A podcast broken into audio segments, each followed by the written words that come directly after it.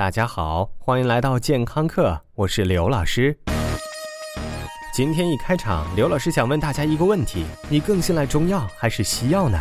对于这个颇有点难度的问题，刘老师一直都在抉择。一方面，我中华灿烂几千年文化精髓中，难得几个能用理性思维读懂的中医学，我们如何能随便说不？再者，讲究原生态和养生的现代社会，对于高度提纯、危险时刻都摆在面前的西药，我们怎么能随便说 yes 呢？哎，真的让人非常非常非常的纠结。这些看起来本是弱不禁风，还能强身健体的花花草草，确实挺无辜的。但是，每当满电视屏幕的国家级老中医都在教唆我们要用中医保健的时候，就会让我对目前的中医药产生很多顾虑。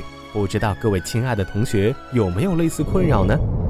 精选长白山野生地龙、江蚕双龙入药，被老百姓称为中华医药瑰宝。在很久很久以前，当刘老师还是一个活蹦乱跳的小青年的时候，就为大家讲解过坑人不偿命的中药注射剂。不仅标准混乱、缺乏临床试验，而且临床副作用的数据高得令人吐舌的翘辫子。大家关注更多的还是有关疫苗的副作用的报道。今天我们首先要说的不是被包装的漂漂亮亮的各种中成药，而是活生生被很多人当成保健品的何首乌。记得在九十年代，有一阵子有一个洗发水品牌号称和何首乌是亲兄弟，还请来刘德华代言。那什么，呃，还好没有请成龙。美的表达，偶像的选择，奥尼首乌洗发露，黑头发中国货。但是我们今天说的何首乌并不是它的制品，而是被应用在中药方当中的何首乌本品。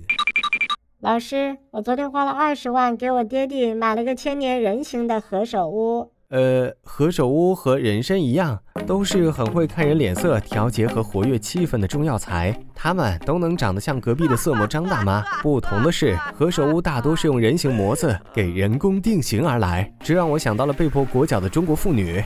当然，如果你是土豪龙老大，愿意花重金去相信这些民生新闻，刘老师也不好说什么。因为更重要的是，何首乌并不像你想象的那么美好。《本草纲目》记载，此物气温味苦涩，苦补肾，温补肝，能收敛精气，所以养血益肝，固精益肾，健筋骨，无发，为滋补良药，不寒不燥，功在地黄、天门冬诸药之上，气血太和。则风虚、臃肿、罗痢诸疾都可除矣。不知道李时珍大夫尝完何首乌之后有没有转氨酶升高，我们无法考证。而确实有很多临床病人在服用何首乌之后出现黄疸和转氨酶升高的明显肝损伤病例。解放军三零二医院全军中医药研究所曾经统计，在该院药物肝损害病例的数据库中，何首乌致肝损害病例数在所有中药中排名第一。何首乌中含有大量的蒽醌类和大黄素，经过动物实验证明会导致肝损伤。说到这里，你会不会想把那些推荐你用何首乌炖鸡吃的老家伙全部绳之以法呢？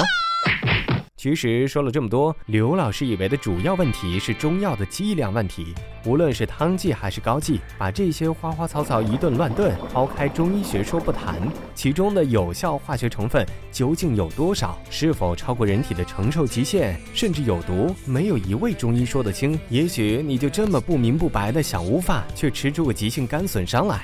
这样的例子还有很多，比如云南白药。包括散剂、胶囊、滴剂和喷雾，但其中散剂和胶囊是处方药品，而滴剂和喷雾却是非处方药。这其中的差别很有可能是被曝光的乌草成分是否存在与否。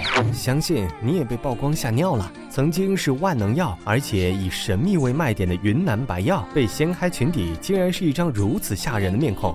乌草中存在多种致命性极强的生物碱，即便是被炮制过的乌草中，生物碱的含量也是在四倍的。巨大范围内波动，如此暧昧的有毒物质含量的影响下，云南白药真正的不良反应率一定不好看。所以说，中药之所以一直想跑到美国去卖，而 FDA 不允许的原因也就在这里。说不清道不明的东西，人家的公仆才不会随便给祖宗们吃呢。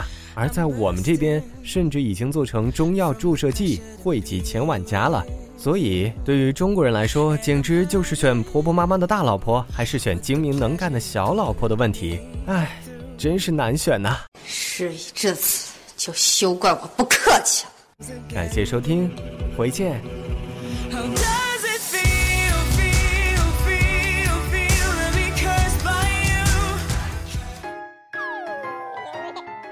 收听完健康课，您还可以在微信中搜索“健康课”的全拼，添加刘老师的健康课微信公众平台，获取最新节目更新以及最潮流、最无底线的健康知识。